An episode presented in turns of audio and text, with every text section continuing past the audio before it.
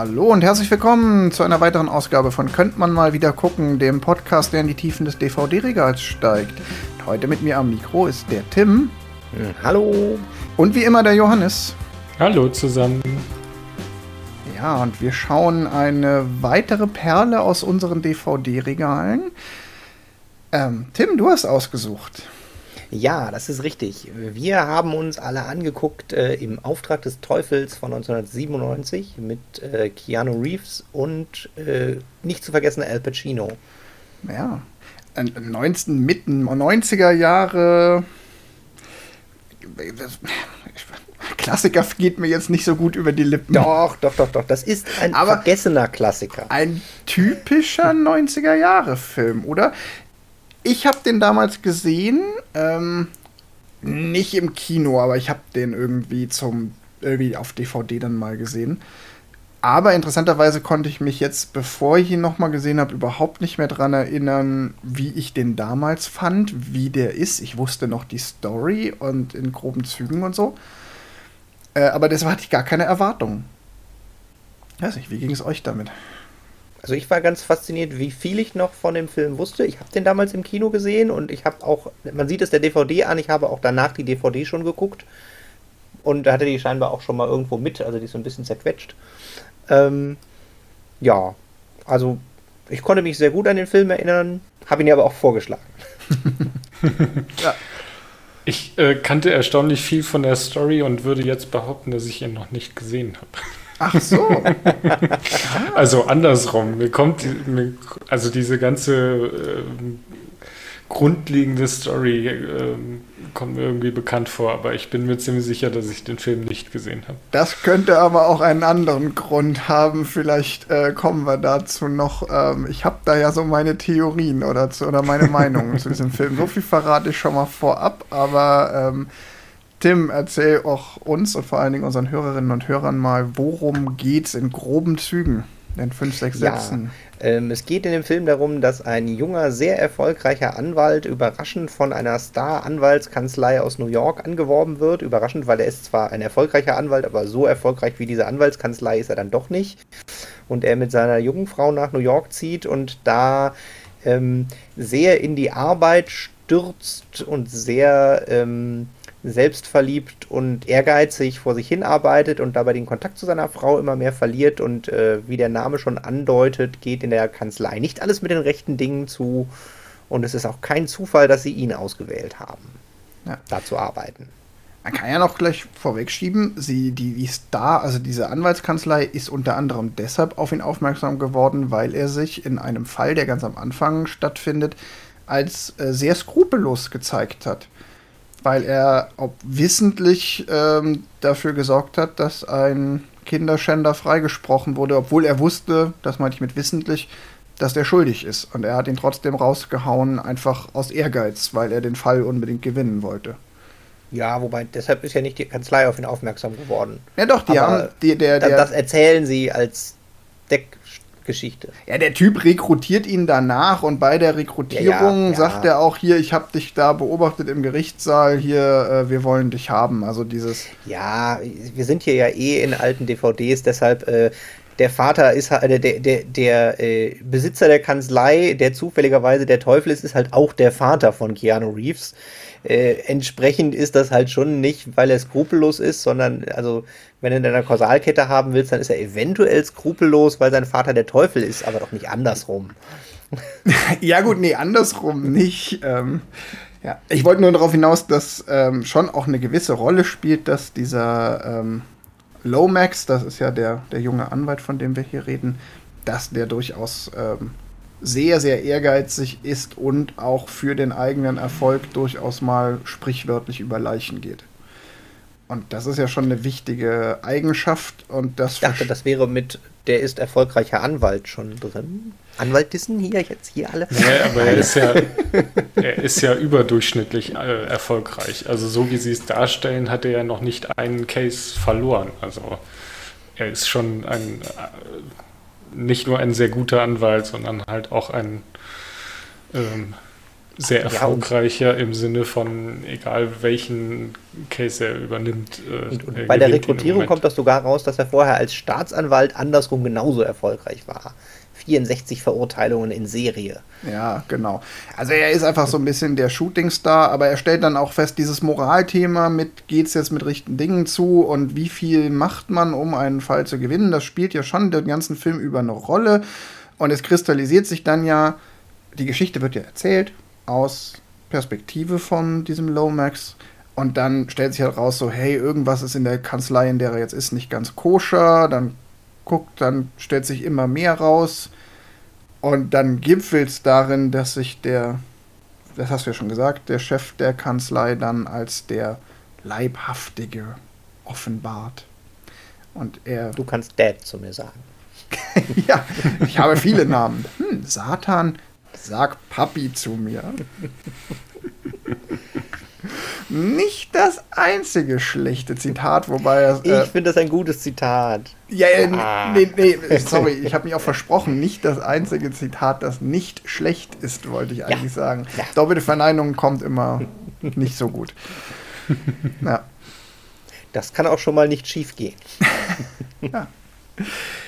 Ähm, ja. Also. Man merkte, du warst begeistert. Jein! Jein! Also ich, ich, ich, ich, ich lieg einfach, ich komme einfach, ich kann es ja eh nicht halten. Äh, ich komme einfach mal frei von der Liebe weg.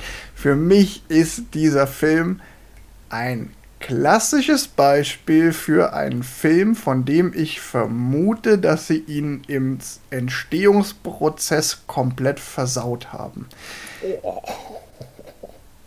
Ja, wobei dann trotzdem das Ergebnis nicht zwingend ein schlechter Film ist oder ein total schlechter Film, aber der ist, ich weiß nicht, irgendwie vorne und hinten nicht rund, irgendwie ich würde jetzt sagen, verschnitten, aber ich will es nicht dem armen Schnitt zuschreiben.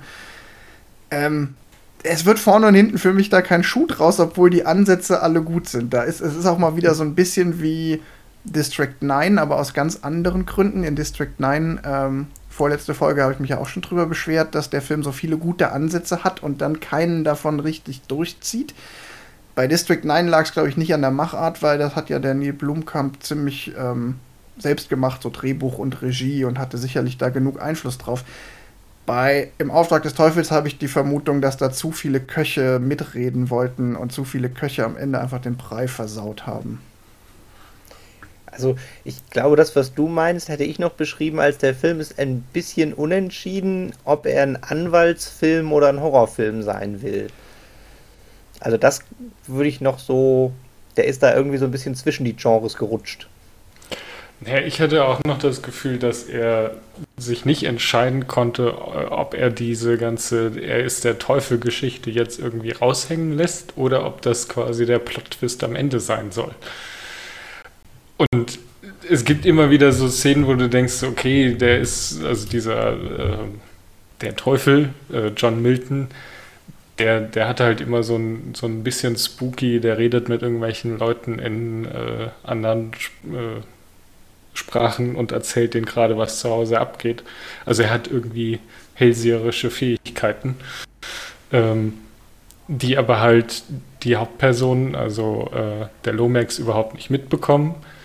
Und du als Zuschauer fragst dich so, ja, ich weiß doch, dass er der Teufel ist. Äh, der ganze Film, die ganze Marketinggeschichte basiert darauf, dass ich weiß, dass das der Teufel ist. Warum muss das jetzt so äh, hinterm Berg gehalten werden? Also nicht nur von der vor dem Hauptdarsteller oder der Hauptperson, muss man ja sagen, sondern auch so ein bisschen vor dem Zuschauer, dass man erst am Ende erfährt, okay, er ist der Teufel und er hat da seine Finger mehr drin, als er, äh, als es den einen schon hat. Ja, ich glaube, das ist so ein bisschen, weil man aus Sicht von dem Lomax den Film guckt äh, und man quasi als Zuschauer, das ist so ein bisschen so, dass, dass ähm, ja, so ein bisschen ein Haha, ich als Zuschauer weiß ja mehr und der Lomax merkt es nicht. Also ich glaube, dafür ist das da drin.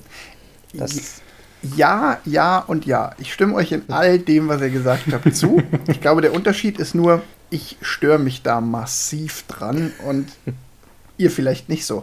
Sehen wir gleich. Aber ne, lass es uns mal, also ich würde es mal so ein bisschen auseinanderdröseln. Was haben wir hier? Wir haben zum einen, also so an, an Handlungssträngen. Wir haben zum einen den super erfolgreichen, super ehrgeizigen Anwalt, der als Charakter nicht uninteressant ist, weil man nicht weiß, so, wo sind dessen moralische Grenzen, wie weit geht er, beziehungsweise der vor allen Dingen anfängt als, er wird uns ja vorgestellt als jemand, der für den eigenen Erfolg über Leichen geht, der dann auch sich in New York total in seiner Karriere verliert, seine Frau vernachlässigt und und und. Und es ist eigentlich klar, das läuft irgendwie auf einen Klimax zu. Dann haben wir als zweites die Frau, die irgendwie mit nach New York geht, sich in New York aber total verloren fühlt äh, und darüber abdreht und irgendwelche Dämonen anfängt zu sehen, wo man aber auch vielleicht nicht so richtig weiß, sieht die die jetzt wirklich, sind das wirklich Dämonen oder dreht sie einfach nur durch, weil sie, keine Ahnung, ne, die kommt halt irgendwie auch gefühlt vom Dorf und aus einem konservativen Milieu. Jetzt ist sie in New York, im Sündenfuhl Babel, wie es ja im Film auch genannt wird. Also wir haben diese Handlung rund um die Frau.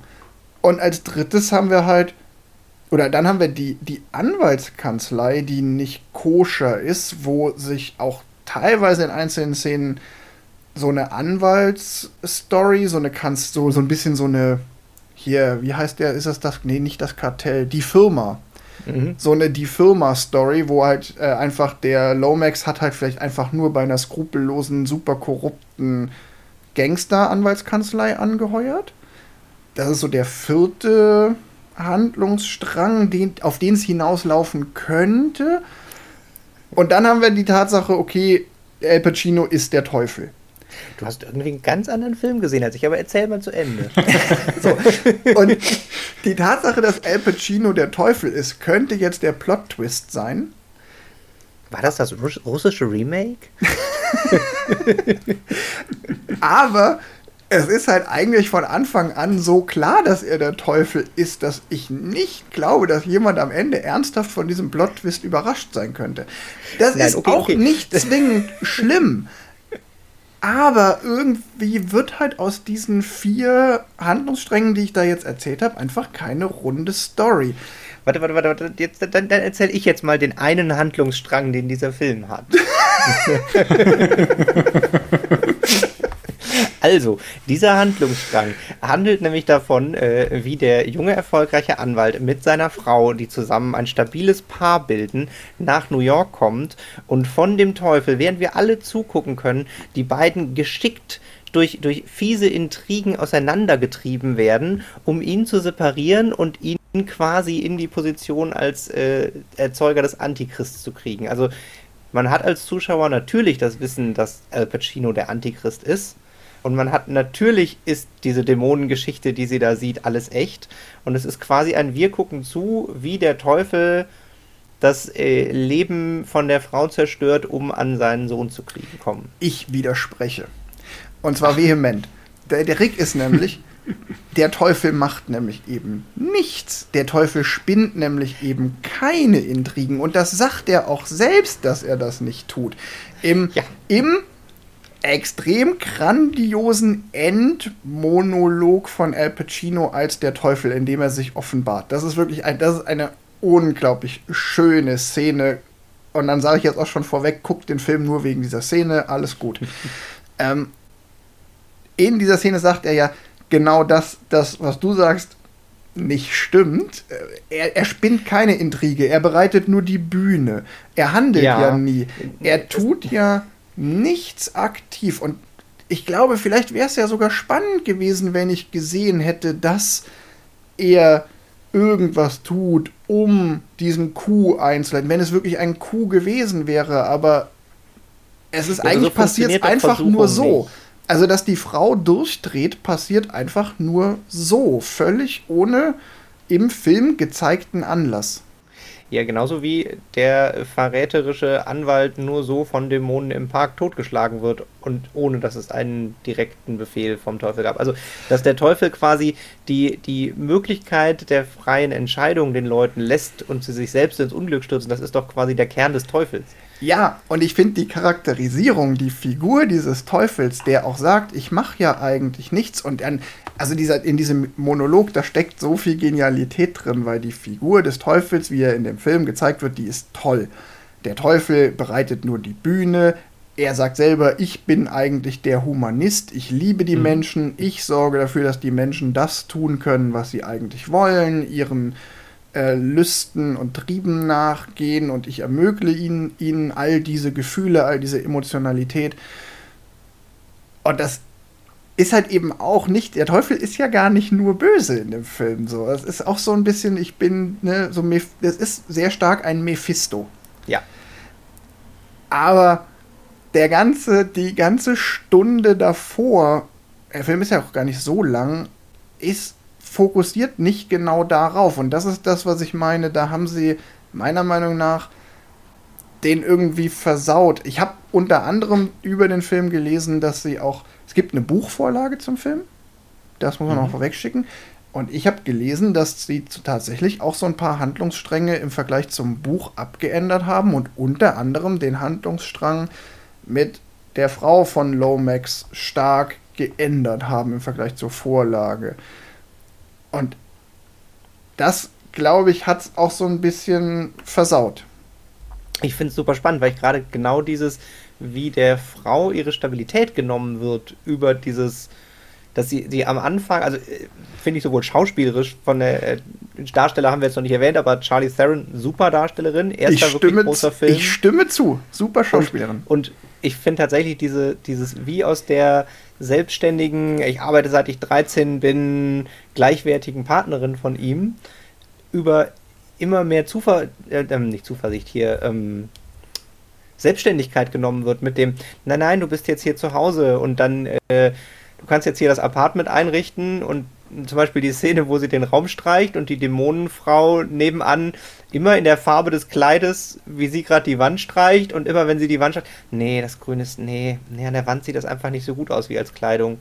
Nächste Farbe, anderes Grün, Frau wieder anderes Grün an. Hm, na, weiß ich nicht, musst du wissen. Also irgendwie. Und das fand ich richtig gut, wie halt quasi nach und nach immer mehr genommen wird. Und dann das erste Mal, als sie den Teufel kennenlernt, er, er ihr schmeichelt, schmeichelt, schmeichelt, aber im Schmeicheln ein.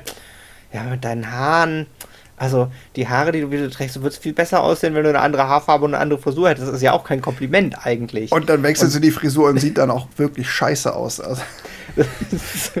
Wobei die, die, die Dauerwelle sah auch furchtbar aus. Also das äh, ja. war tatsächlich, also ein Kritikpunkt, den ich an dem Film hatte, äh, man sieht ihm die 90er sehr extrem an.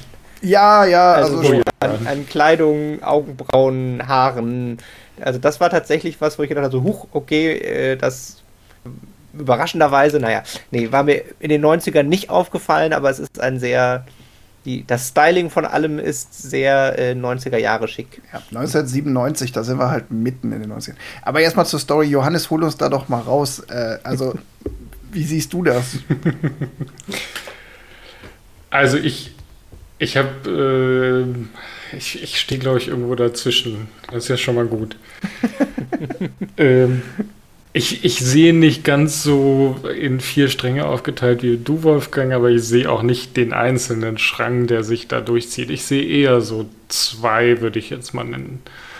Ich würde es halt äh, beschreiben mit, äh, der Mann ist halt von dieser, von dem Erfolg gepackt und will immer mehr, also diese Gier, die nach dem Erfolg und nach dem, nach der Anerkennung und ähm, wie sie ihn alle äh, lobhuldigen, dass er halt quasi hier irgendwie die, die, die, ähm, die Fälle gewinnt, so dass er halt auch große Fälle, äh, große ähm, ja, Klienten äh, äh, vertreten darf, die für ihn eigentlich eine Nummer zu groß sind. Also die zwei, die, der zweite große Fall, ähm, als er in New York ist, ist halt von so einem Bauunternehmer, der halt irgendwie beschuldigt wird, seine Frau, seinen Stiefsohn und sein Kindermädchen umgebracht zu haben.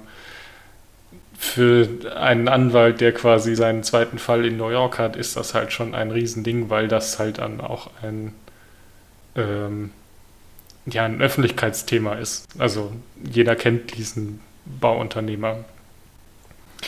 Und der, der andere ist halt, ähm, also daraus kann man mit Sicherheit einen guten Film machen.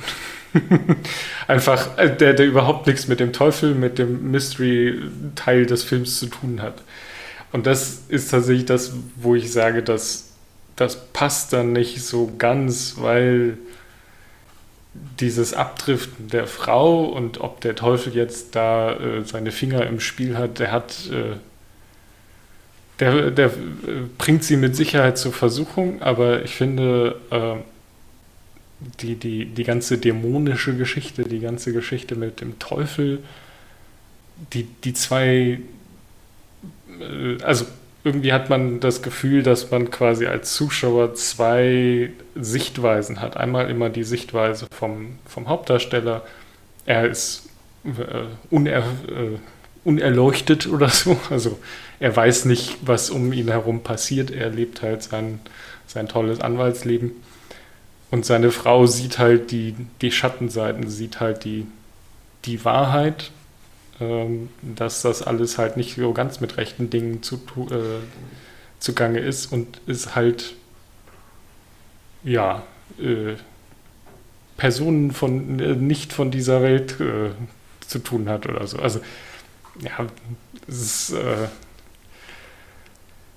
ich, äh, vielleicht gucken sie quasi auf die gleiche Münze, nur beide gucken halt auf die, an, die unterschiedliche Seite. Ich muss nochmal vielleicht sagen, mit Handlungssträngen meine ich ja jetzt nicht, dass das komplett unabhängig voneinander laufende nein, nein, Erzählungsteile nicht. sind, aber es sind halt einfach so Aspekte im Film.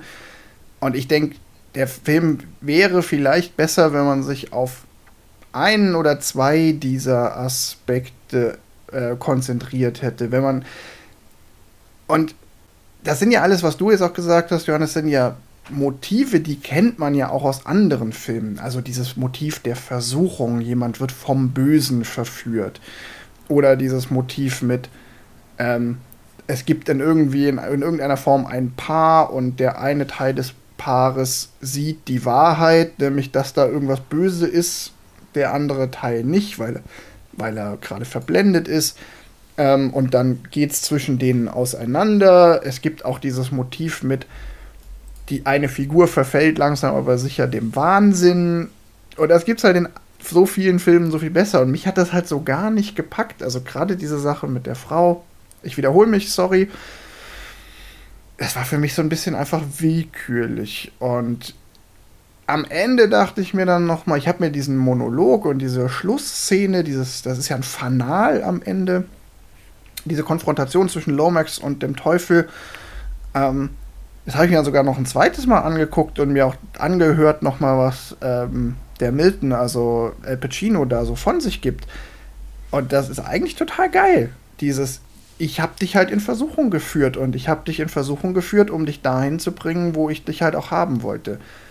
Aber das Problem ist halt, dass ich halt diese Versuchung bis zu diesem Zeitpunkt, an dem der Teufel es sagt, dass er die Menschen in Versuchung führt, nicht wahrgenommen habe. Als wirklich ein in Versuchung führen durch den Teufel, sondern wenn dann nur, ähm, okay, der ist halt vom Ehrgeiz getrieben und macht es deshalb. Echt? Das ist spannend. Also jetzt wirklich, ich finde tatsächlich, dass der ganze Film sehr damit spielt, also halt auch mit dem, Gut, das weiß man erst hinterher, dass der, der Journalist, also in der allerersten Szene mit dem Kinderschänder, da geht er ja eigentlich aufs Klo, tatsächlich mit dem Ansatz zu denken, ein Alter, der ist ja schuldig, kann ich den überhaupt verteidigen? Und erst über das, den Appell an den Ehrgeiz von dem Reporter, wo wir hinterher erfahren, dass es der Teufel ist, mit dem, naja, du kannst ja nicht jeden Fall gewinnen, doch kann ich, äh, entscheidet er sich ja dafür, den, den durchzuboxen und den Kinderschänder da frei zu, zu kämpfen. Das ist ja keine moralische Entscheidung, sondern das ist eine Ehrgeizentscheidung.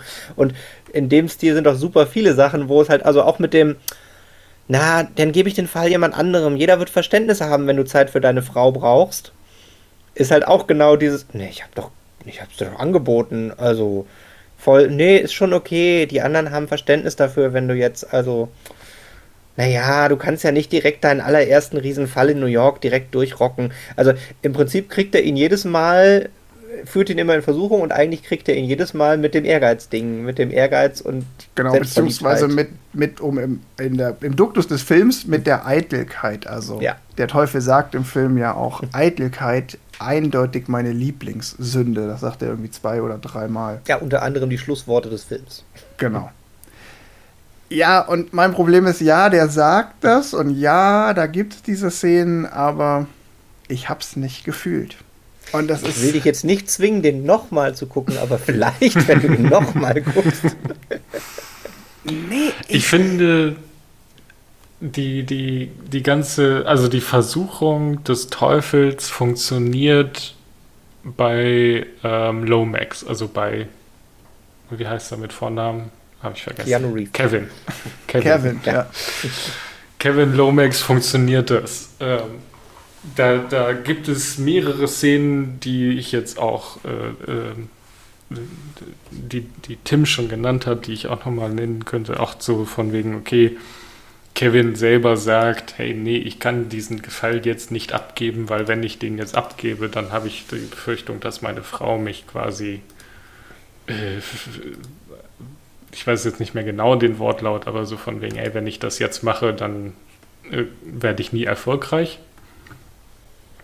Weil dann äh, äh, lernt sie halt quasi, dass, dass wenn, wenn es ihr schlecht geht, dann trete ich von meiner, von meinem erfolgreichen Job zurück oder so. Was ich aber halt äh, da dann, ja, weiß ich nicht, vielleicht einfach unklar rübergebracht finde, ist halt diese ganze Versuchung mit der Frau selber. Also die Frau für mich ist halt eine, eine junge Frau, die überhaupt nichts getan hat und jetzt ihre Hölle durchleben muss. Genau. und der Teufel sagt aber, ja, damit habe ich da überhaupt nichts zu tun. Nee, und das, das, das, das, finde ich halt, nee, das, also ob das jetzt irgendwelche Wahnvorstellungen sind, die sie hat, oder ob Nee, das nee, nee. quasi Die- die das ist- auf Realität jeden ist, Fall die ist sie es- sieht. der, der Teufel trennt dieses Paar auf, weil sie zu sehr ihn stützen würde. Aber, aber genau das. Das äh, kommt halt nicht rüber. genau, also, dass das der Teufel daran schuld ist, dass die Frau das alles sieht, das, das kriegt man nicht mit. Weil sie hat das halt auch schon vorher, bevor sie den Teufel überhaupt mal getroffen hat, wenn ich mich richtig erinnere. Und selbst wenn man Bin das akzeptiert, dass der Teufel da seine Hand im Spiel hat und der Teufel natürlich diese Dämonen geschickt hat, die die Frau sieht, ähm, das mag man ja gerne noch im Film so wahrnehmen. Aber warum braucht es dieses Auseinandernehmen der Frau? Das finde weil, ich weil sie ihn sonst moralisch gestützt hätte. Aber, aber das, Aber das nee, hat man tut auch nicht gesehen, dass sie das, Das dass sie tut- das getan Das, hat. das siehst du nie, dass sie das macht. Sie kommen nach New York und in dem Moment, wo sie in New York sind, ist die Frau schon abgeschrieben, weil er sich sowieso schon voll in seiner Karriere verliert. Und dann hätte ich diese ganze mit, ich treib die Frau mit Visionen von Dämonen in den Wahnsinn-Story gar nicht mehr gebraucht. Du hättest auch einfach nur. Also die Story hätte auch komplett ohne diese Dämonenvisionen funktionieren können, weil die sich einfach nur darüber in die Wolle kriegen, dass sie ähm, sich vernachlässigt fühlt, dass sie da sich langweilt und allein in ihrer Bude hockt. Und dann hätte man ihr von mir aus noch vom Chef beauftragt, diese, diese Bitch auf den Hals schicken können, die äh, die Wandfarbe madig macht.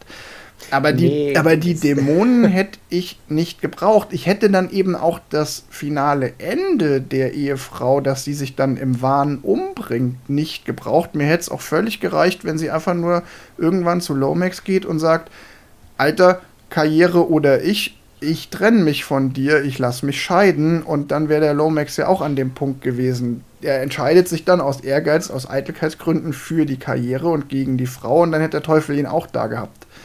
Ja, also, also, nein, das geht gar nicht. Also tatsächlich, dieses, dieses, diese Zerstörung der Frau ist für mich ein essentieller Bestandteil von dem Film. Also klar, der Film würde auch funktionieren als Buddy-Anwalts-Thriller, wie die Firma oder so.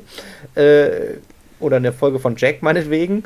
Aber ähm, tatsächlich erst durch die Frau hat quasi auch der Keanu Reeves irgendwas verloren, wofür er sich am Ende dann quasi noch äh, im Prinzip erschießt.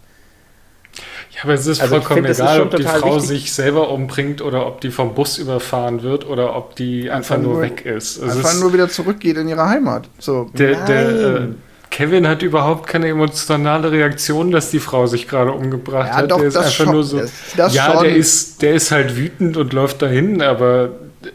Aber es spielt keine also, Rolle. Für er ist nicht Versuchung. am Boden zerstört. Er ist nicht irgendwie ein Haufen Elend und äh, schwört Rache, sondern er ist einfach nur, ja.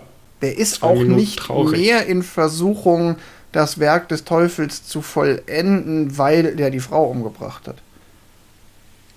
Das ist, also für mich ist halt so, okay, seine Frau bringt sich um, er ist zwei Minuten traurig.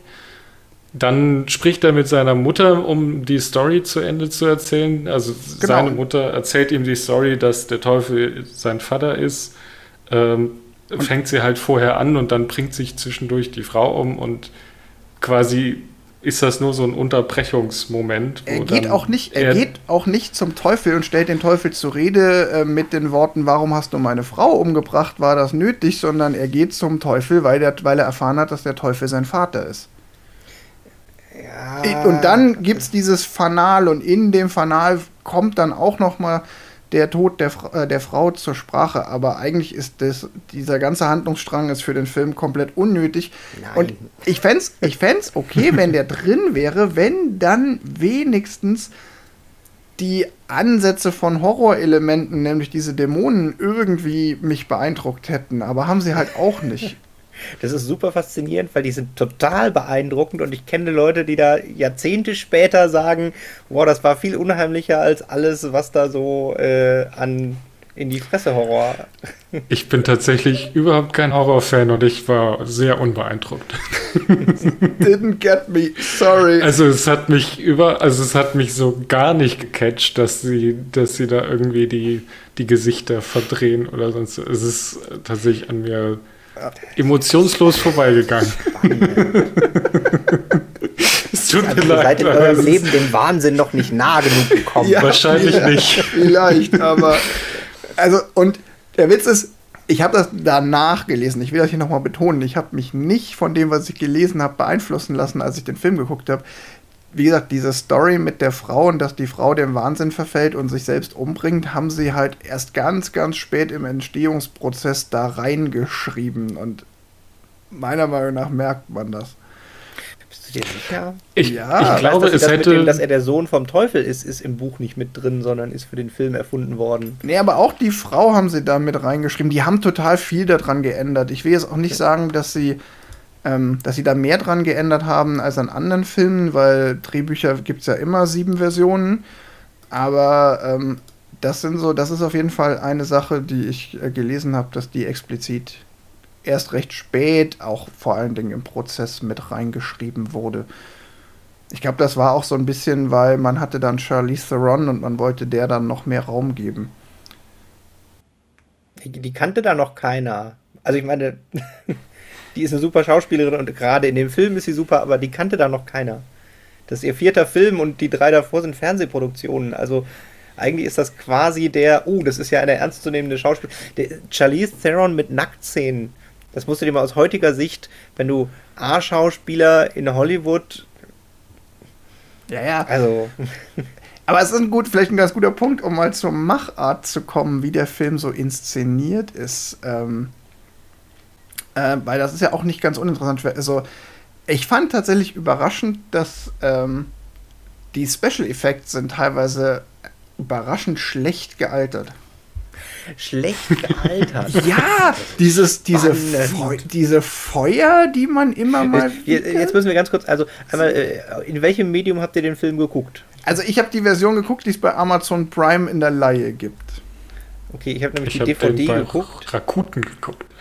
Ah, oh, oh, da gab es den auf Englisch. Der feine Herr. Ja, ich habe leider zu spät gesehen, dass es ihn bei Amazon Prime nur auf Deutsch gibt, aber ich habe mir dann die ja. äh, Dialogszene oder die Monologszene von Al Pacino nochmal im Englischen angeguckt und muss sagen, die verliert jetzt nicht so übertrieben viel durch die Synchro. Ich glaube, die Synchro ist da auch relativ gut, ähm, ohne ihn in der Synchro gesehen zu haben. Aber äh, ist nichts, worüber ich mich beschweren würde. Ja. Also ich fand diese Feuer, die ja oft auch nur so im Hintergrund lodern, teilweise so ein bisschen billo. Was ich ziemlich ja, gut gemacht fand, war, die Dämonen sehen schon gut aus. Die sind gut gemacht. Ähm, das war auch kein No-Name, der die gemacht hat. Ich kann nee. den jetzt gerade nicht benennen. Warte, ich, ich habe das hier, hier noch irgendwo offen. Es ist äh, Rick Baker hat die gemacht.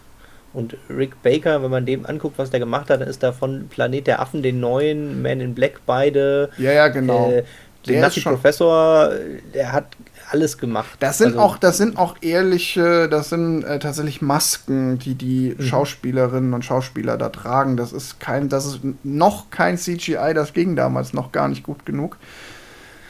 Ich habe da, ich habe da an der Stelle, das ist jetzt äh, passt nicht ganz, aber es muss jetzt dahin. Ähm, in einer winzigen Szene, da wo, wo quasi am Ende in dem Inferno äh, Al Pacino in zu ähm, Keanu Reeves ummorft, also quasi jünger wird und zu Keanu Reeves mhm. ummorft. Äh, da wird zwischen in der Szene oder in diesem Morph wird Al Pacino ja jünger erst und der, der Special Effects Mann hat sich die Gesichtsabdrücke von dem anderen Special Effects Mann, der, der bei ähm, der Pate die Effekte gemacht hat, da hatten sie irgendwie Gummigesichtsabdrücke von Al Pacino. Sie haben also quasi einen echten jungen Al Pacino Gesichtsabdruck für den Special Effekt gehabt. Mhm. Das fand ich noch ganz geil. Okay. so. Oder noch Und das so alles für drei Sekunden. Ja. Nicht noch, mal drei noch Sekunden. So Special Effekt, den ich nicht ganz geil fand. Es gibt ja eine Szene, äh, wo man dann äh, des Teufels Engelflügel sieht und die sind zum Beispiel auch so das stimmt, das war, ja. Also, es ist, war nicht so schön. aber jetzt muss ich auch noch mal dazu sagen, das hat mich, das, das hat jetzt meinen Filmgenuss nicht geschmälert. Es war nur so ein, ah, guck mal, in den 90ern war man da noch nicht so weit mit Feuer aus dem Computer, weil das ist halt, es gibt mhm. halt so ein paar Szenen, da ist das Feuer halt CGI und das fällt heutzutage auf. Es ist aber nichts, was den Film schlecht macht. Ich war, deshalb meine ich auch, ich war überrascht, äh, eher so im Sinne von, oha, das sieht gar nicht so toll aus, aber oh gut. Ich glaube tatsächlich, dass es das stört aber in der Szene oder Doppelbelichtung ist. Ja, kann auch sein. Also ich, ich mir, mir ist das Feuer auch aufgefallen, aber ich dachte mir auch so, ja okay, äh, über 20 Jahre alt.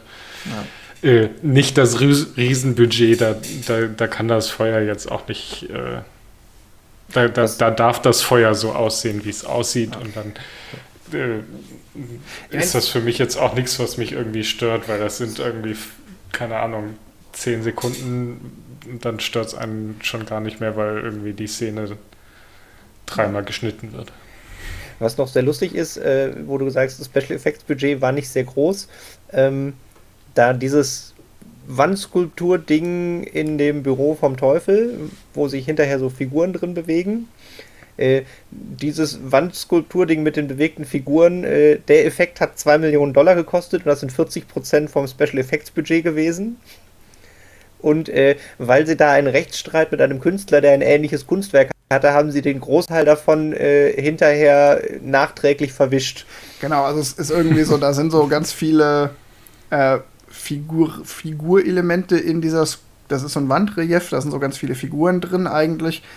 Und das mussten sie dann in so ein abstraktes, spiralförmiges ja. Wischskulptur um CGIen und dann gibt es nur eine Szene, wo es dann so zurückmorpht und die Figuren sich wieder äh, materialisieren, weil man, weil sie da so einen Rechtsstreit hatten. Und also ich, das, halt ich dachte mir schon, das sieht irgendwie komisch aus. Also in den halt Szenen davor dachte ich, warum es warum es da ist, gab irgendwie keinen Grund. Ich finde halt das Beste wirklich dieses, dass das 40% vom, vom Special Effects mhm. Budget und dann nachträglich muss das wieder raus. Ja, aber im, im Kino war das, naja, nee, ich glaube, das ist, wenn ich das richtig finde. Ich, ich habe es ein bisschen anders verstanden. Ich habe es so verstanden, also in der Kinofassung sieht man dieses Relief noch in der Ursprungsform. Mhm. Und bevor mhm. sie ihn dann auf DVD rausgebracht haben, mussten sie dann diese Kohle investieren, um. Ja. Also sie haben nicht was investiert in Special Effects, die man dann nicht sieht, sondern das, was eigentlich war, war einfach nur eine Skulptur, die hing halt da. Äh, und irgendwann sind da halt auch Schauspieler drin, weil die Figuren fangen sich irgendwann an, sich zu bewegen. Aber das war ja wahrscheinlich noch relativ simpel, aber sie mussten die dann sehr, sehr teuer irgendwie wieder unkenntlich machen. Ja, auf jeden Fall äh, viel Lärm um nichts. Ja. Was ich tatsächlich ziemlich gut fand, was mir aufgefallen ist, war ähm, die Kamera bzw. die Beleuchtung. Die ist an ein paar Stellen extrem gut. Also der Film ist ja schon auch sehr stark, ähm, hat eine sehr starke auch bildliche Symbolik. Und zum Beispiel in der von mir schon mehrfach erwähnten Monologszene von Al Pacino, wo Al Pacino einfach grandios spielt und ja auch sehr emotional dann immer wieder in so ein dämonisches, ähm, aggressiven Tonfall verfällt. Und ganz oft, wenn er eben genau in dieses dämonische, aggressive verfällt, genau dann bewegt er sich so, dass genau in den Momenten ähm, sein Gesicht scheinbar vom Kaminfeuer rot angeleuchtet wird, was ihm halt nochmal eine viel diabolischere Ausstrahlung gibt. Und das wechselt halt immer, also er wechselt immer aus dem blassen Umgebungslicht in dieses super rote, diesen roten Feuerschein, der sein Gesicht dann rot erscheinen lässt, dann sieht er noch teuflischer aus und das immer passend auch zu seinem Monolog, den er hält. Richtig gut gemacht. Was ich noch so, sie hatten so ein paar Special Effects drin, also bei der Kameraeffekte so harmlose, ähm, sowas wie, dass sie zwischendurch mal so bewusst die Kamera kippen oder sowas, also bei dem die Frau wird wahnsinnig. Mhm. Ähm, und die äh, Zeitrafferaufnahmen von New York, die immer so als Übergang zwischendrin sind, ist auch was, was man jetzt total häufig sieht, was ich ziemlich sicher in dem Film das erste Mal gesehen habe, was jetzt so ein bisschen fällt jetzt nicht mehr besonders auf, war aber damals so ein Wow, da wird es auf einmal Tag, wird es auf einmal Nacht, die Zeit vergeht so schnell Effekt. Mir ist das tatsächlich aufgefallen, weil ich mich gefragt habe, was soll das? also, es, aus, aus künstlerischer Sicht verstehe ich das ja, aber weil es einfach cool aussieht. Aber storymäßig hat es jetzt ganz nicht ganz reingepasst. Das ist tatsächlich witzig, weil mir jetzt gerade einfällt, Zeitraffer-Effekte mit Tag-Nacht-Wechsel in New York, dafür ist ja auch berühmte Blade. Mhm. Und Blade ist von 1998, der ist ein Jahr später und jetzt frage ich mich, ob es da eine direkte Verbindung gibt oder ob das Zufall ist. Ähm, aber das kann ich jetzt nicht mehr klären. Vielleicht weiß das ja jemand aus der Zuhörerschaft. Bestimmt. Was ich auch noch ganz. Ich auf euch. Was ich auch noch ganz interessant fand, also diese zu Symbolik, ähm, der Film basiert ja auch, oder der Film spannt ja auch seinen Rahmen eben mit dieser Gerichtsverhandlung ganz am Anfang, in die Keanu Reeves dann am Ende wieder zurückspringt. Ähm, also am Ende ist er ja wieder am Anfang der mhm. Geschichte. Und das ist auch so ein Klassiker im Hollywood-Film, dass das eine Spiegelszene ist. Also Keanu Reeves mhm. geht aufs Klo, wirft sich eine Hand Wasser ins Gesicht, guckt in den Spiegel und das ist genau der Moment, in dem er quasi die, die Zeitlinie wieder wechselt. Also er wacht quasi wieder in seiner alten Zeitlinie auf, als er wieder da vorm Spiegel steht. Und ähm, das ist eigentlich ein total gängiges Ding. Also es gibt unglaublich viele Filme, in denen die Realität wechselt, wenn ein, eine Figur in den Spiegel schaut. Also mhm. es ist eigentlich schon so, dass wenn man weiß, oh, die Figur guckt in den Spiegel und das ist auch irgendwie ein Wendepunkt in der Geschichte, dann weiß man eigentlich schon so, ah, Achtung, vielleicht ist das alles nur ein Traum oder wird nachher wieder durch eine Zeitreise oder wie auch immer wieder rückgängig gemacht. Gibt es das nicht sogar irgendwie als Sprichwort oder sowas? Hinter dem Spiegel? Ja, das ist Alice hinter den Spiegeln. Das, daher kommt das, glaube ich, auch. Also, dass ein Spiegel quasi ein Tor zu einer anderen Realität ist. Das ist äh, quasi Alice im Wunderland Teil 2. Alice ja. hinter den Spiegeln. Ja. ich, bin da ja kein Fan von.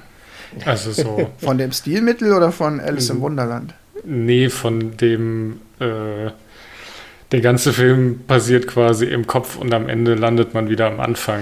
Äh, ich komme damit, also ich finde das irgendwie, weiß ich nicht, ich würde es billig nennen. Also ja, so von nee, wegen, okay, um irgendwie gespielt. Nein, aber das könnte aber tatsächlich halt aber sogar sein. Ist, theoretisch wäre das auch noch, das ist halt auch sowas, wo man dann halt so davon distanziert sich der Film halt auch nicht gut genug. So, es theoretisch. Ja, bis auf, dass am Ende der Teufel wieder auftaucht und ihn erneut in Versuchung führt. Ja. Der hat halt, der hat halt, weil er der Sohn vom Teufel ist, kann er sich nicht so einfach umbringen und dann hat quasi der Teufel ihn halt da an einen Punkt, wo er ihn in Versuchung führen kann, geschubst. Ja, aber Das, äh, also ich, ich habe mit dem, also egal wie gut das in die Story passt, äh, ich finde das halt immer so doof, dass ich quasi mir jetzt einen Film angeguckt habe, der quasi eine ganze Handlung aufgebaut hat, um am Ende wieder nach vorne zu starten und die Person bekommt ein neues, neuen Versuch. Das ist aber halt ja, das ist halt schon so ein bisschen das, das liegt jetzt ne? nicht an dem Film, sondern das, ich finde das auch in anderen Filmen doof. Am, äh, am aufgeregten, äh, ich habe mich am meisten darüber aufgeregt in Klick, falls ihr den gesehen habt. Also das ist halt auch, ich ich muss da so ein Stück mit, mit Johannes mitgehen, weil ich schon mir denke, so diese, für mich wäre diese mit, oh, er springt wieder zurück an den Anfang. Also es ist ja, man muss ja nochmal dazu sagen, um alle mitzunehmen, der Moment, in dem Keanu Reeves auf der Toilette in den Spiegel schaut, ist der Moment, in dem er sich entscheidet, so, nein, ich gehe doch wieder raus und ich verteidige jetzt diesen Kinderschänder, ich hau den jetzt raus. Also er trifft in dem Moment eine moralische Entscheidung. Und am Ende des Films steht er wieder vorm Spiegel und trifft eben die gegenteilige moralische Entscheidung. Er geht in den Gerichtssaal und legt sein Mandat wieder, was seiner Karriere schaden wird. So, und ich hätte es tatsächlich gar nicht so schlecht gefunden, wenn der Teil dazwischen wirklich nur in seinem Kopf stattgefunden hätte, so nach dem Motto, was passiert, wenn ich jetzt diesen Deal mit dem Teufel eingehe zugunsten meiner ähm, zugunsten meiner Karriere und diese Geschichte mit dem Teufel und Al Pacino und allem eigentlich nur eine Metapher dafür gewesen wäre, dass er, wenn er das jetzt gemacht hätte im Gerichtssaal, er eigentlich damit seine Seele verkauft hätte. Ja, in dem Film brauchst du dann tatsächlich den Handlungsbogen mit der Frau nicht. Das stimmt. Aber das. Als hätte ich tatsächlich die spannendere äh, Geschichte gefunden. Und, oder, oder halt eine klare Entscheidung dafür, nein, das ist wirklich der Teufel. Und dann brauche ich aber diesen Rücksprung in den Saal und die moralische Kehrtwende von Keanu Reeves, also von Kevin Lomax, nicht mehr. Doch, weil das Schöne ist ja, dass er quasi mit der Verführung oder mit dem Endsatz, wo der Teufel dann doch wieder da ist und wieder sagt, mit Eitelkeit kriege ich ihn. Das ist halt schon das Schöne, dass es halt nicht eine einzige Entscheidung ist, die dich dein Leben für immer ruiniert oder nicht, sondern dass es eine konstante Kette von Entscheidungen ist. Und dass er halt wieder und wieder von dem Teufel in Verführung, Ver Versuchung geführt werden wird. Ich fand es einfach, mir war das einfach so, sie konnten sich nicht entscheiden, einfach eine Konsequenz, so, das ist so, ja, ich fand es ein bisschen inkonsequent einfach. Aber gut. So, kommen wir zum Film in der Zeit. Ja, ich wollte noch kurz zur Machart und zu diesem Spiegel, zu dieser Spiegelsymbolik sagen, das ist allerdings auch mittlerweile in Hollywood so eingefleischt mit, oh, der hat in den Spiegel geguckt, also wechselt er irgendwie die Realitäten, dass es auch schon eigentlich so eine Holzhammer-Metapher ist, weil, wie gesagt, eingefleischte Filmfans dann schon sofort, wenn sie jemand, wenn jemand in den Spiegel guckt und sich was ändert, denken so, ah, alles klar, Spiegel, weiß Bescheid. Es gibt da auch so eine Fernsehserie, die heißt da irgendwie Black Mirror. Die quasi Die hab ich Da nicht. gucken die Leute nur in schwarze Spiegel. nur in Spielen. Nein, nein, nein. Das sind aber quasi immer so Zukunftsvisionen, dunkle Zukunftsvisionen. Sehr gute Serie tatsächlich. Ja. Also alle Folgen unabhängig, kann ich empfehlen. Tim, der Film in seiner Zeit. Der Film seiner Zeit, was ich super spannend finde. Äh, das ist ja quasi eigentlich ein, was ich ganz am Anfang schon meinte, ein Anwaltsfilm, der auch ein Horrorfilm ist. Und die 90er Jahre sind so der Höhepunkt der Anwaltsfilme. Also da ist halt hier, die Firma hat du gerade eben auch schon angesprochen, allgemein diese ganzen John Grisham Gerichtsfilme, die hier. A Few ähm, wie Good heißt- Men. Genau, Also, heißt der denn noch auf eine? Frage der Ehre. genau, eine Frage der Super Ehre. Film. Und ähm, oder Jack im Auftrag der Ehre ist auch in, aus der Zeit, auch von Mitte der 90er bis Ende, Ende der, der 90er. Und äh, explizit bei diesem Film, der war quasi mehrmals geteasert worden und Auslöser, warum er produziert worden ist. Das ist super spannend, ist der O.J. Simpson-Prozess, wo quasi die ganze Welt noch einmal amerikanischer Gericht als Thriller wahrgenommen hat. Und das hat quasi dafür gesorgt, dass sie gesagt haben, ja, okay, produzieren wir diesen Ja, hier Moral und äh, Genau, und also bei, bei, bei O.J. Simpson geht es ja auch ganz massiv darum, dass eigentlich jedem klar war, der Typ ist schuld. Und trotzdem genau. gab es irgendwie einen Anwalt, der hat ihn halt rausgeboxt. Genau, und das fand ich nochmal spannend, dass es halt quasi für die Produktion einen direkten Auslöser gab, der halt, also das, danach ist, glaube ich, so ein bisschen die Anwaltszeit auch vorbei. Weiß ich nicht, habe ich nicht mehr so genau geguckt, ob es deutlich noch mal Filme danach gibt, aber gefühlt ist für mich so Anwalts- und Wall Street ist so New York 90er Jahre Kinofilme. Ja. Und das andere, was ich spannend finde, das hatten wir gerade eben so ein bisschen angeschnitten, der, der Mordprozess, den er da führt, ist ja jetzt äh, nicht O.J. Simpson, äh, aber das ist ein bisschen der New Yorker Baulöwe. da gab es ja mal so einen Präsidenten später, der New Yorker Baulöwe der, ist. Der übrigens, äh, das Gebäude des New Yorker Baulöwen im Film ist tatsächlich der Trump Tower. Also die ja, Parallele sogar, hat auch noch eine andere. Es, es ist sogar die Wohnung von dem Baulöwen ist die private Wohnung von Donald Trump. Also es ist schon so okay, da also. Ja, also ich, also tatsächlich auch das Casting ist jetzt nicht so weit weg. Also das ist schon so, man könnte auch sagen, okay, dieser Typ, der dann eigentlich Donald Trump darstellen soll, ja. Trump 20 mhm. Jahre vor der Präsidentschaft. Ja. Wobei, 16. Aber. ja, ähm, ich finde tatsächlich, dass der Film, so zum Thema Film in seiner Zeit, äh, es ist halt schon der trieft halt. Johannes, du hast es schon gesagt, so, der Film trieft 90er Jahre. Das ist schon krass. Mhm. So, die ganze Optik, die ganze Mode, ähm, die Frisuren, ähm, die Augenbrauen. Ja, die Silikonbrüste, ähm, so, das ist schon. Aber Charlie Theron sagt, die fühlen sich total echt an. Ich glaube, ich meinte jetzt auch die von der anderen, aber Ach so, äh, ja, dann. Will, ich will da jetzt keine tiefergehende Diskussion drüber führen. Auf jeden Fall, ähm, ähm, ja, es ist so, der ganze Look ist super 90er und jetzt, ne, wie du sagst, Tim, das Genre, die Story eigentlich auch. So, das passt schon sehr da rein.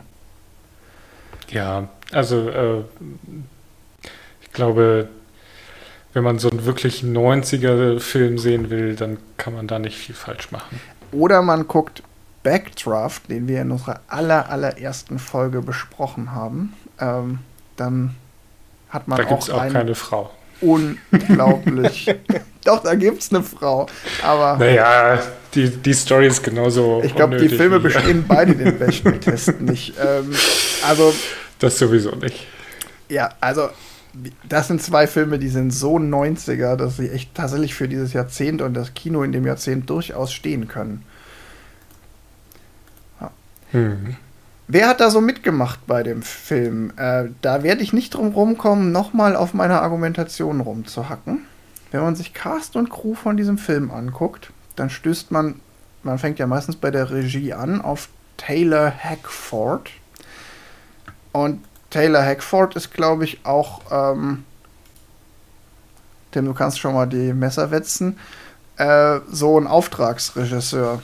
Ähm, es gibt Aber fast wäre es Joel Schumacher geworden. Ja, eben. Das ist nämlich genau einer der Gründe, warum ich das sage. Also, ich will jetzt nicht sagen, dass Taylor Hackford da irgendwie keinen guten Job gemacht hat. Äh, und Taylor Hackford hat irgendwann später noch mal äh, bei Ray durchaus einen echt guten Film abgeliefert, hier den Biopic über Ray Charles. Hm. Ich glaube aber, das war auch der einzige Film. Also ich hatte noch einen Offizier und Gentleman von den Sachen gesehen mit Richard Gere. Alles andere kannte ich von dem guten Mann gar nicht. Äh, ich kannte der, tatsächlich seinen zweitneuesten, den Parker-Film kenne ich. Hat der ein Offizier und Gentleman gemacht? Mhm. Mhm. Zumindest äh, hat er äh, Regie geführt. Seid ihr euch sicher? Der steht ja. hier nicht in meiner Liste. Ich habe hier noch. Ich bin äh, auf seiner Wikipedia-Seite. Aber bei der IMDb, ohne Witz, bei. Ah, doch, da, ein Offizier und Gentleman, der ist nur so alt. Okay, von 1982. Krass. Okay. Mhm. Okay, dann hat er ein paar mehr gemacht, äh, die man kennt. Der hat auch noch Dolores gemacht und nach, äh, direkt vor ähm, im Auftrag des Teufels, also Horror. Und danach hat er noch Proof of Life gemacht und dann eben besagten Ray.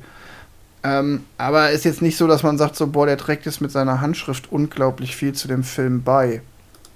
Nee, das, das würde ich so unterschreiben. Also, das ist tatsächlich, der fällt, der, der, Regisseur ist jetzt nirgendwo besonders aufgefallen. Also ich würde auch von den, den mhm. Filmen, äh, die er da so stehen hat, den Devil's Advocate auch als den besten bezeichnen. Und Joel Schumacher, auch wenn der sich bei Batman nicht mit Ruhm bekleckert hat, äh, wäre war die deutlich bekanntere und äh, auch ähm, ja, extravagantere, extravagantere Wahl eines Regisseurs gewesen. Also tatsächlich sage ich da so, ach, schade, dass der es nicht geworden ist. Ähm, ansonsten überzeugt der Film natürlich tatsächlich mit seinem Cast, also mit den Schauspielern. Ne? Keanu Reeves äh, war damals kein Unbekannter, der hat tatsächlich da ja schon, äh, war da schon auf dem Höhepunkt seiner Karriere. Oder auf einem muss man bei Keanu Reeves ja sicherlich sagen. Ähm, wir hatten äh, letzte Folge die Frage hier Matrix. Ist ein Jahr später. Matrix auch. ist später, spielt aber im gleichen Jahr. Das ist der Grund und das wird bei ah, Matrix sogar relativ explizit gesagt, dass Matrix 1997 spielt. Äh, ist aber erst ein Jahr später ins Kino gekommen. Aber ich habe ein Interview mit Keanu Reeves gesehen, äh, von einer Pressetour zu im Auftrag des Teufels. Und da hat er auch schon erzählt, dass sein nächstes Projekt dann Matrix wird. Das äh, ich, ihr habt es gerade eben im, im kurzen, als wir noch auf den Johannes gewartet haben, schon gesagt, die Sekundärquellen sind relativ dünn für den Film. Ich bin mir sicher, wir haben dieselben drei YouTube-Videos geguckt. Mehr gibt es nämlich nicht. Ja, und das liegt meiner Meinung nach, so, gib mir den Salzstreuer. Das liegt meiner Meinung nach daran, dass man diesen Film halt einfach guckt und dann vergisst. Und das liegt daran, dass die Story halt einfach nicht pointiert ist. Warte, warte, warte. Ich, ich habe ich hab natürlich ein Gegenargument. Also ich habe den Film damals im Kino gesehen, habe ihn nicht vergessen, habe mir direkt die DVD gekauft, kann mich über 20 Jahre später noch an Details erinnern. Es liegt am Medium. Man muss den im Kino gucken. Anders wirkt er einfach nicht. Das ist also, ja. das wird das Problem sein. Okay, zurück zum Thema. Äh, Al Pacino, brauchen wir kein Wort drüber verlieren. Al doch, doch, doch, Al Pacino müssen wir ganz viele Wörter drüber verlieren. Unglaublich geile Leistung. Al Pacino ist einfach der Gott. Ist okay, der Teufel, aber. also, aber auch nochmal explizit, ich finde es so geil, wie er diese Mischung aus charismatischer Lebemann und, und dämonisch spielt. Er hat da irgendwie zwischendurch in dem Film, dass er immer so, so im Lächeln noch so mit so seiner Zunge so von hinten an seine Schneidezähne drückt. Das ist irgendwie so eine ja. Geil fiese Gestik, die so ganz dezent ist. Also, uah. Aber auch. Ja, der kann ja auch einfach nur mit seinen Augen sehr gut schauspielern. Also der muss ja nur in die Kamera gucken und du denkst ja, Alter, was hast du wieder ausgeheckt, was führst du im Schilde. Aber auch da ein klein bisschen schade, dass sie in dem Film halt bei Al, was Al Pacino angeht, so viel auf diese letzte Viertelstunde setzen. Man hätte durchaus ihm auch noch mehr starke Momente in den ersten zwei Dritteln des Films geben können. Hast du den Film die ganze Zeit nein, wirklich aktiv geguckt? Ich will, nein, ich will damit nicht, ich will damit nicht sagen, dass es diese Szenen gar nicht gibt, aber man hätte da, es hätte noch ausgeprägter sein können. Weiß ich nicht. Ich hätte gerne noch mehr Al Pacino gesehen, das wollte ich damit sagen. Und mehr von dieser ja, genialen Performance. Ja, mehr Al Pacino geht immer. Das, das würde ich jetzt auch noch so unterschreiben, aber. Also vor allem, ja, okay. Dann Charlie Theron, du hast vorhin schon gesagt, äh, hier ihre erste richtig große Rolle als Mary Ann Lomax. Macht ihren Job echt gut. Ähm, macht ihren Job vor allen Dingen auch dann gut, wenn sie nicht brillieren soll, ne? Also zum Beispiel dieser Wechsel der Frisur, das soll ja nicht gut, da soll sie ja nicht gut wegkommen und das muss man halt mhm. auch erstmal. Ja, also können. es ist halt ein, also ich finde, es ist auch von der ganzen Körpersprache ein krasser Verfall, wie sie halt vorher die, naja gut, jetzt aus heutiger Sicht leicht dörfliche mit der Dauerwelle Autoeintreiberin, aber, aber sexy und hey, ja, Schatz, oh, wir haben hier so viele Zimmer, äh, die probieren wir jetzt mal gleich alle aus und dann halt immer weiter abbaut bis zu nur mit einer Bettdecke bekleidet und äh, verheult und zerkratzt in der Kirche. Also das ist echt ein krasser Niedergang und schauspielerisch richtig gut. Also ja. Ähm, dann ähm, weiter im Cast äh, in den kleineren Rollen auch so ein paar ganz gute Namen. Also äh, Jeffrey Jones, der den Eddie Barzoon spielt, das ist so der, mhm. die rechte Hand des Teufels, der dann ja auch irgendwann ähm, ermordet wird. Äh, super Job. Ist auch so ein relativ, relativ bekannter Nebenrollendarsteller. Ja, das genau, habe ich auch gedacht. Das ist so ein Gesicht, was man sofort kennt, äh, wo man aber den Namen nicht kennt. Also ich Genau. habe ihn auch gegoogelt, aber Und das gleiche gilt für äh, Craig T. Nelson, äh, der den Alexander Cullen, also den Donald Trump, spielt. Äh, auch so eine äh, recht bekannte Nebenrolle und macht seinen Job auch richtig gut. Und das ist halt auch eigentlich tatsächlich, also der Cast ist, da gibt es nichts zum Motzen. Nee, auch also auch schauspielerisch sind die alle auf einer sehr guten Höhe.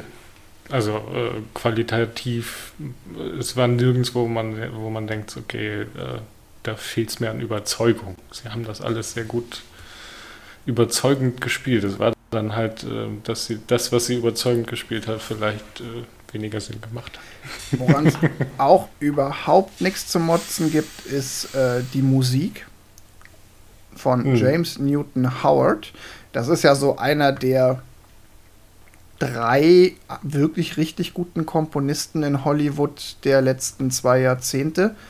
Ähm, also, keine Ahnung, neben den zwei Deutschen, Hans Zimmer und wie heißt der andere? Verdammt. Hans Zimmer und Habe ich vergessen. Egal. Auf jeden Fall, ähm, James Newton Howard hat auch Musik gemacht für äh, Tribute von Panem, für I'm Legend, für Batman Begins, also die komplette Nolan Batman-Trilogie, für Unbreakable, für die Hochzeit meines besten Freundes, Postman, Dante's Peak, Der Dummschwätzer, Waterworld, French Kiss, Outbreak, Sumpf des Verbrechens, äh, Die Indianer von Cleveland 2, Falling Down, ein ganz normaler Tag. Also, und im. Abspann Painted Black von den Rolling Stones habe ich da das erste Mal damals gehört, äh, musste ich mir direkt danach besorgen. ja. Die Kamera, die ich ja gelobt habe, vor allen Dingen wegen auch der guten Lichtführung oder dieses bewussten Arbeitens mit Lichteffekten, äh, der Mann ist auch nicht ganz unbeschrieben. Ähm, das ist äh, Ant äh, Andres Bartkowiak. Ich hoffe, ich spreche den Namen halbwegs richtig aus. Tut mir leid. Äh, der hat noch gemacht ähm, 13 Days, Dante's Peak. Ähm, der hat gemacht Speed, äh, Jenseits der Unschuld, äh, Falling Down und äh, zum Beispiel Twins. Ich finde es immer spannend, wie breit das Spektrum von gerade so den, den Nicht-Schauspielern dann häufig ist. Also, dass dann das, auch das Special Effects Team sowohl bei der The Nutty Professor als auch bei krassen Horrorfilmen die gleichen Leute sind. Und jetzt ja, Kameramann ist ja auch sehr breites Spektrum, was er so filmt. Also, Ja, das stimmt. Das ist äh, richtig. Ja. Also, der Film hat da schon einiges zu bieten und ich glaube auch viel des Erfolges des Films basiert ähm, auf eben diesen Namen, die er da droppen konnte. Johannes, hast du nach den Box-Office-Ergebnissen geguckt? Das ist doch mal dein Ich habe nach den Box-Office-Ergebnissen geguckt. ähm, von, bei einem Budget von 57 Millionen Dollar gab es ein nettes Sümmchen am Ende mit 153 Millionen eingespielt. Also schon, also wenn man die zwei Zahlen vergleicht, sehr erfolgreich. Äh, Tim, Ich weiß jetzt nicht, was das im Vergleich in dem Jahr bedeutet, aber Ja, Das ich hatte da noch irgendwas gelesen, was ich ganz lustig fand. Die sind beide so gegen Halloween rausgekommen. Äh, nein, also der Film ist gegen Halloween rausgekommen und in, in Amerika ist er zeitgleich gegen Ich weiß, was du letzten Sommer getan hast, gelaufen. Äh, Hm. Der ja, hatten wir schon mal äh, bei Sarah Michael Geller erwähnt, quasi die, die Teenie-Slasher- äh, Genre neu belebt hat. Und in Amerika hat er gegen den verloren, also war quasi immer nur auf, auf, auf dem zweiten Platz. In Europa war es wohl andersrum. Dass quasi die Teenie-Slasher-Komödie funktioniert in Europa nicht so gut wie äh, teuflische Anwälte. Ja, also, aber durchaus kommerziell erfolgreich. Ähm, ja, ich finde Preise tatsächlich. überraschenderweise nicht. Bitte? Preise hat er überraschenderweise relativ wenig, also hier nur so zweite Reihe Preise hier irgendwie. Ja, so ein Saturn Award und für Saturn den Award, besten ja. Horrorfilm hat er bekommen. Ja. Aber keinen Golden Globe, keinen Oscar, auch keine Nominierungen. Das finde ich tatsächlich ein bisschen überraschend, ob des guten äh, Casts, der da drin. Ja. Ähm, Aber ich glaube, da liegt es tatsächlich dann am Genre. Also, wann wurde das letzte Mal ein Horrorfilm wirklich äh, bei Golden Globes und Oscars nominiert? Wer hat denn 2017, äh, nicht 2017, 1997 die Oscars dominiert? Ähm, Moment. Redet ihr mal, unterhaltet ja, ihr mal das ja. Publikum, ich recherchiere. ne, ich meine, bei den Oscars ist ja auch immer so ein Ding, äh, was die Leute gemacht haben. Also, dass Charlie Theron keinen Oscar kriegt für ihren ersten echten Film, ist auch klar, weil ein Oscar ist ja eigentlich immer, auch wenn das nirgendwo steht, nicht nur für den einen Film, sondern allgemein ein, ja, wir sagen, du bist ein guter Schauspieler, ja. deshalb kriegst du den Oscar. Hm. Also beim Oscar abgeräumt hat der englische Patient zwei, äh, 1997 ah, okay. und er ist ähm, noch gelaufen gegen Jerry Maguire, äh, Spiel des Lebens und äh, Fargo von den Coen Brothers. Das sind so die großen. Wobei ich mich jetzt. Ich weiß nicht, wann hat denn Pacino? Hat doch bestimmt einen Oscar. Ja, Mist, ich hätte, ich hätte, ich, ich ziehe das zurück. Äh, Publikum, äh, Schimpf und Schande über mich. Ich muss natürlich bei den Oscars äh, 1998 gucken und nicht 1997. Das stimmt. Da hat er verloren gegen, also da war Titanic, besser geht's nicht, Good Will Hunting und ja, Reicht schon, reicht schon. Titanic, der hat ja einfach alle Oscars damals gekriegt. Aber da gab es halt tatsächlich in dem Jahr noch einen Haufen Filme, die man eher gesetzt hat, wenn man Studio war. Ja, die Filme ja dann wird sowas, äh, also dann werden halt äh, Filme, würde ich jetzt mal so behaupten, aus äh, weniger erfolgreichen oder weniger gefragten Genres wahrscheinlich auch gar nicht erst aufgestellt. Ja, ja, genau. Ja, ja, ja. Ich finde, er hätte jetzt auch keinen ernsthaft. Es gibt jetzt auch keinen, den er so zwingend verdient hätte. Äh, und Al Pacino, ob er jetzt, ob Al Pacino jetzt für diese Rolle zwingend einen Preis verdient hätte, da hat er auch schon anderes gespielt, wofür er hätte Preise kriegen können. Also. Ja, und er hatte da 93, ich habe gerade unauffällig geguckt, er hat 93 für der Duft der Frauen den Oscar gekriegt. Das ja. wäre, also für zweimal so kurz hintereinander ein Oscar, so besonders war die Leistung dann tatsächlich nicht. Ja. Hm. Alles klar. Ähm, kommen wir mal noch zur beliebten Rubrik, das Lexikon des internationalen Films. Oh, das ist so wir dann gemein. Das ist so gemein. Langsam, nein, das ist, das ist, also sorry, aber das Lexikon des internationalen Films hat recht. Das Lexikon des internationalen Films sagt, artifizielle Ausstattung und ein Bravourauftritt Al Pacinos als Mephisto können nicht dauerhaft von den Unzulänglichkeiten von Einfall und Konstruktionen ablenken. Ich hätte es nicht schöner sagen können. Ich guck mal in der Wikipedia-Historie, ob du das reingeschrieben hast. Also ich meine, das ist ja schon sehr verdächtig. Ja. Jan Böhmermann, Grüße gehen raus. Danke für den Tipp. Genau. Ah. Ja, Fazit. Also ich fange mal an. Ich habe den Film ja empfohlen. Halte ein, Flamm, halte ein flammendes Plädoyer. Ist ein super Film tatsächlich das Einzige, äh, wenn man sich mit der 90er Jahre Optik äh, anfreunden kann oder die sogar äh, explizit mal sehen will, äh, das ist das Einzige, wo ich sagen muss, die Optik vom Film ist äh, deutlich gealtert. Also da war ich ein bisschen überrascht, das habe ich wirklich nicht so in Erinnerung gehabt. Ansonsten, ich finde es von der Handlung, von den Dialogen, von den Schauspielern super Film. Kann man auf jeden Fall mal wieder gucken. Vielleicht gucke ich den morgen nochmal. Zum Frühstück. Ja. Nein, am Sonntag wegen der Gotteslästerung. also ich, äh, ich bin jetzt nicht äh, wütend drum, ihn gesehen zu haben, aber ich würde ihn jetzt nicht nochmal gucken. Ich habe, glaube ich, auch alles gesagt. Ich werde mit dem nicht warm ich habe den gesehen, ich habe ihn damals gesehen und vergessen. Ich werde ihn jetzt wieder vergessen. Nicht, weil ich ihn aus meinem Gedächtnis löschen will, sondern weil ich ihn einfach über weite Teile belanglos finde. Und es ist extrem schade, denn die letzten 20 Minuten, das lohnt sich. Aber die, ich würde auch behaupten, die letzten 20 Minuten lohnen sich halt auch, wenn man die eineinhalb Stunden davor nicht gesehen hat.